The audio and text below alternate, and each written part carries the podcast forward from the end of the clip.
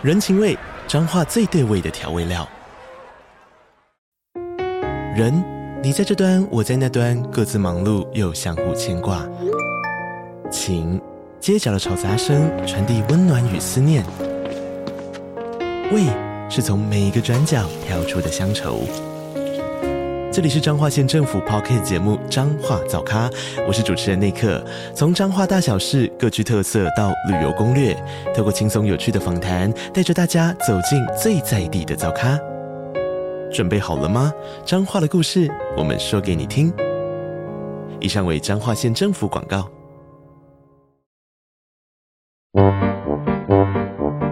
天哪，时间不够，事情老是做不完，怎么办？别担心，就让高校人生商学院每周陪你充充电，找到方法不抱怨。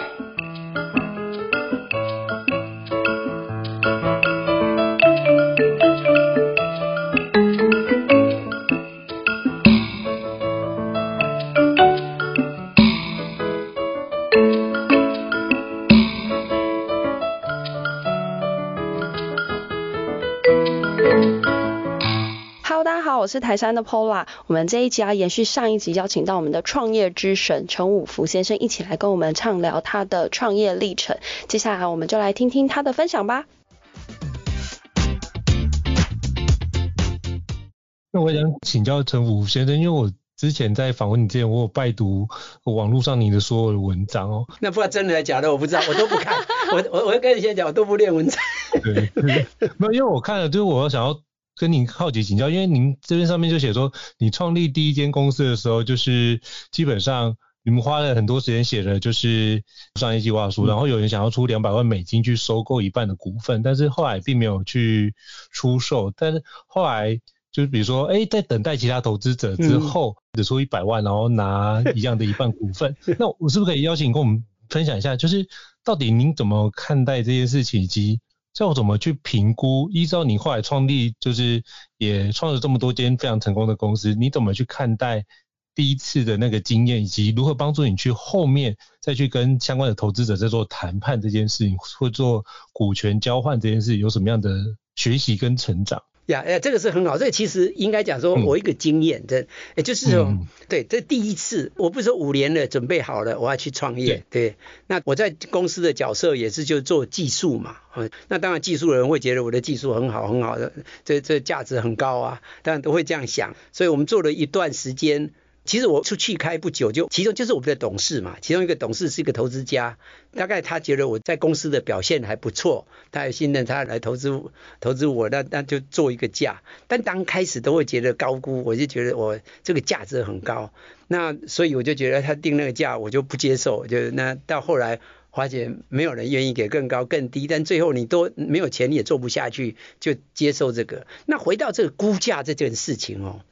真的，这个就不是没有很客观的标准，这个是面临的问题，也是现在，我现在是跟一些创业家讲，有时候你，那有时候跟角色有关，因为当我变成是投资家，跟他们谈，跟他讲说，你不要在乎那个那那多高多高，你要讲，你当然你要想要便宜买哈，所以这个东西是要在一个客观的第三者就要教育他们，估值是怎么来的。这个也是我看到美国公司跟台湾公司哦差很远哦，然后这个讲起来又是很大一片。就台湾，我这样后来刚回来台湾的时候，我是看很奇怪不一样，但是我也不敢讲，因为两边不一样，我还不了解，我不能去 comment。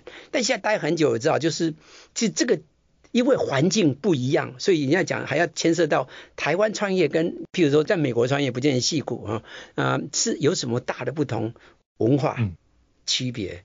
第二个法规。区别，第三个才生态，是吧？这三个大问题哦，使得台湾的创业跟美国创业差别很大。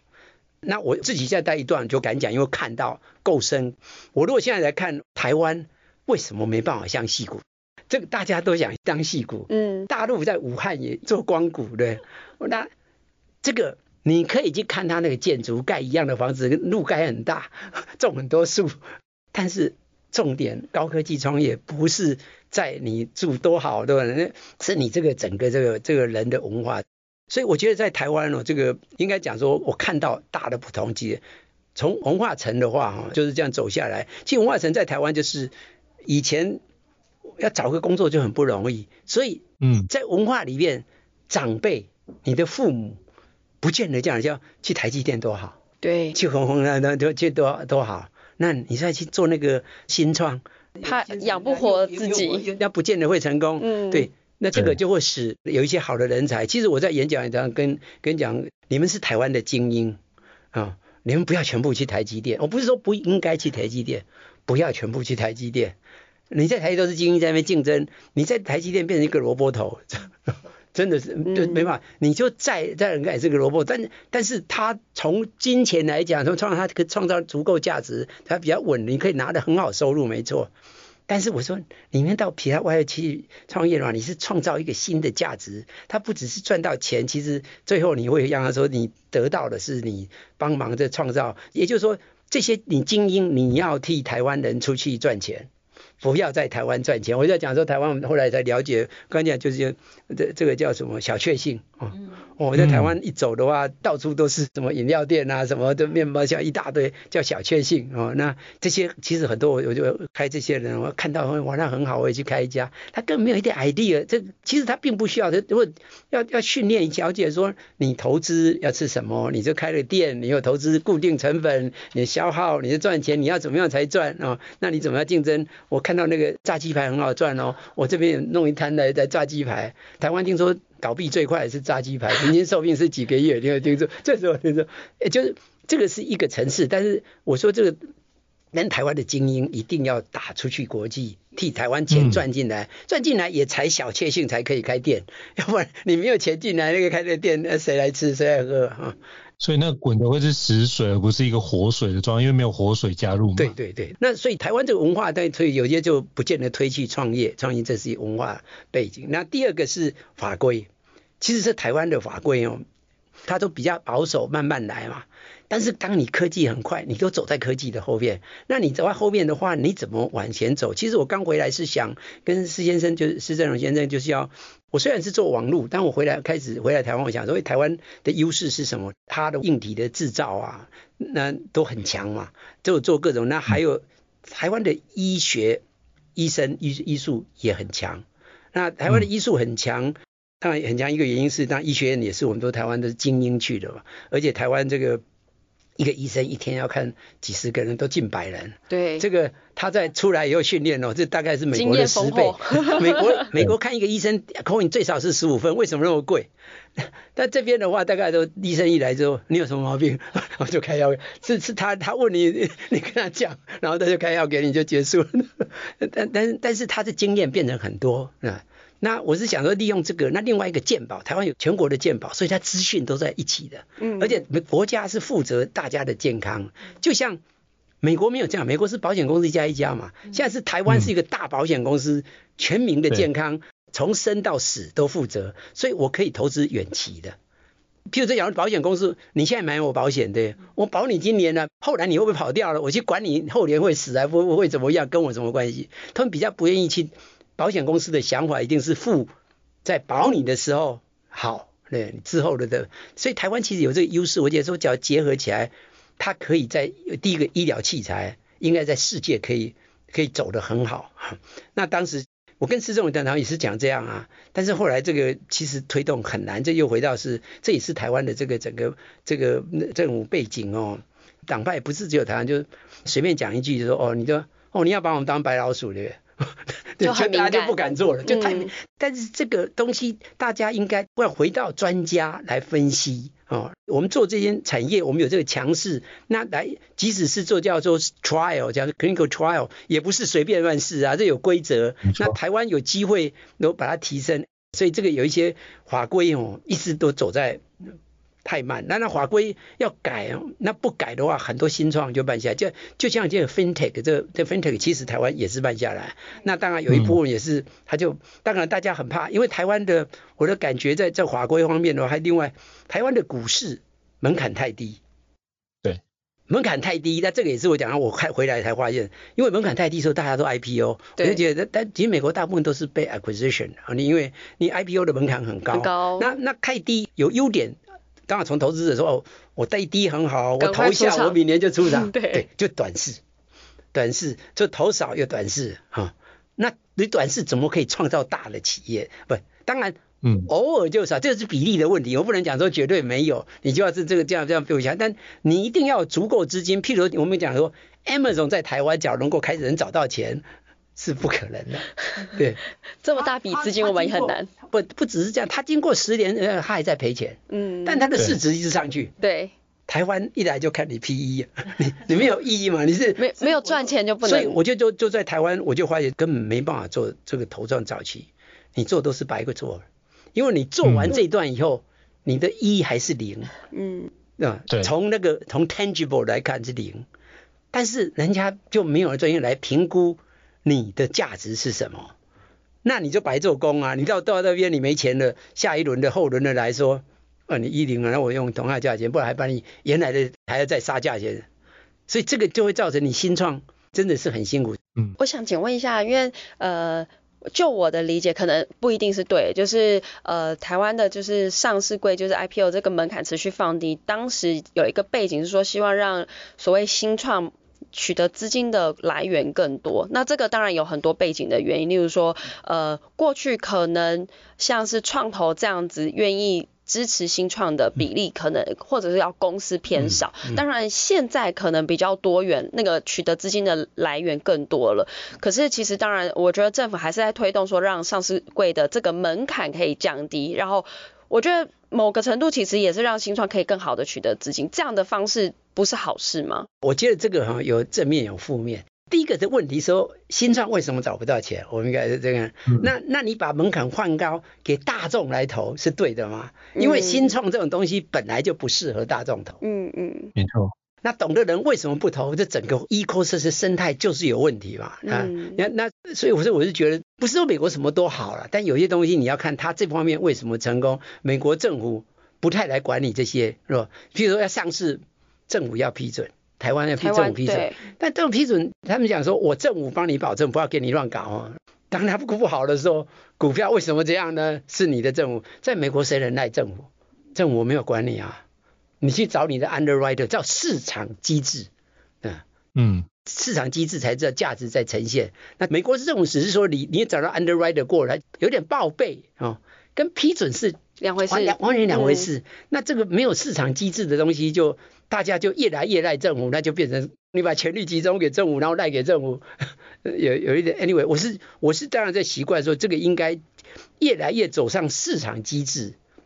那那政府要做的，我觉得就是在启动这一块，因为现在这里有问题了，哪里有问题，答案你要找到说是什么样做才是对的，走上对的路。在早期创投是希望说投资的人那几个 VC 哦，他给他价值的。他可以帮他，因为当时真的我是创业成功，VC 哦帮忙很大。我第一家公司并不太成功，你知道？就就是你刚刚就讲那个钱嘛，对，第二轮就拿不到钱了，怎么办？我要继续下去，我还是拿的把它估值降低了嘛。那我觉得估值这个东西没有绝对公正啊。那当然有一个方法估是这样，是估说。假如你要去市市场上找一个类似你的公司，嗯，形态类似，它已经上市了，哦，有市值出现，对，它的 revenue 市值出现，那它是一个东西，那你然后回过来再换算回来，你啊，譬如说，这家公司是一百亿的，哦，那它的 revenue 是一百个 million，哦，假设，啊，那你现在说啊，我现在是零，我假如做到一百亿，假设，哦，我也会做到多少，也会跟它一样的价值。这是假设啊，然后所以因为这样的话，那我大概要多少投资？这个所以为什么还有这个新创投资是要算？你要把所有你需要的投资大概都去估一次，不是这一次你不是抢的这次这一轮我抢越贵越好，就是跟他讲说你现在拿到很贵，对，你知道大家都贵一点，我的股权稀释比较少，但是你这一轮做了，下一轮万一你假如没有达到，下一轮你去找钱的时候你没有达到，你被降下来。第一个，原来那个投资者投更气死，那你们这这个对你并没有好处，你知道？这个是应该你要去估说我要走到 exit，当然当然这个是就回答说这计划没有百分之百，但是你不做是完全是这这随便乱搞乱猜嘛。你要去估说我要筹多少钱，然后才能够出脱单，那大概我这每一轮是增加了什么什么东西步骤，我可以增加多少价值？那那时候可以这个价值，所以我倒回来应该大概什么样的价值？这是应该用这种方式的。那当然这个估价没有绝对，但至少它有一个有一个方法很参考。我这我这这样，所以你刚刚问的这个问题，我一直就跟一些新创说。你不是在乎说这个投资家 VC 给我估值高，我就跟他，嗯啊，你你如果看看细股，真的是他就会知道说，您给对的一个投资者，哦，他可以帮你创造很多价值。那要怎么选择？就是对于自己来说，好，我们假设很幸运好了，就是三个 VC，然后可以选了。那但是在我觉得在台湾不一定有这么好的运气，你有选择 才有啊，有的常常根本就没机会。对，但如果说假设我们是一个有选择方，我们怎么去选择那个适合我们的 VC，或者是说投资人，我们可以这样合作？那我们就就都要加值嘛。嗯，他给你的价钱，他然后这样是一个，那他这几个 VC 能不能加值？其实就回到这样像一个 check 一个一个你要请一个人一样，你看那个 VC 的的历史嘛。譬如说在在在美国，在我们在那个期待，因为都知我的是 Sequoia 嘛，我一直在 Sequoia 的，哪里什么 Kleiner Perkins 啊这些，一听就说，你看他们投入出来的历史记录，成功有多少，嗯、对吧？那那些当然是最好，那那也就是品牌出来的，品牌品牌还是有它的价值，当然不见会永远，但这个都是相对，所以你应该去找这个价值哦，是对你的公司成功的机会会更大。那会去看他，例如说，除了从品牌的这样子的一个观念去看，嗯、会去看他其他的嘛？例如说，呃，对我们自己带来的帮助啊，或者是从品牌品牌里面又分看哪一个行业嘛？因为就像。他如果那个行业比较强，就是不同的 VC 可能在不同的领域比较强。那如果我曾经有遇过一个新创的朋友，就是要投他的这个呃机构投资人，过去没有投过他这个产业，嗯，那拿他的钱会是好事吗？我不能讲说绝对不，那这个又可能要进一层的，因为这个分析就一层一层，所以为什么有些东西可能？机构本身，那再来说是，其实最后投资大概都有一个叫 partner 哈，嗯，可能在美国的是几个 partner，通常是有一个 partner 来主导这件事，那个 partner 其实是最重要，不只是这个机构，因为 partner 他来带你的嘛，那你那个 partner 的 back background 东西的关系是，你就就要去 check 那个一步一步的。哦，所以还人还是很重要，就是投你的人是谁？对。比这个公司更加重要。这个其实这世界上讲起来，不管做什么事，人是最重要。就像你找对象，人最重要嘛。真的，在公司里面说这样，我们讲说真的，最后团队，我们都会谈市场啊，都要分析市场，分析技术什么。但是当你团队不对，不管你有什么好东西，就做不起来。因为人为什么要投资人？你投对了团队，他如果开始讲发现不对，他就改了，他开开始变。当你投不对人，好可以做的事，你也把它做砸了嘛。嗯，是是，的确是最后分析来，我们都是分在找人的，所以为什么都会找一些创业？如果说呃创业过几个成功的，然后他们继续找这些人继续做，机会就大高很多嘛。嗯。高校人生商学院，掌握人生选择权。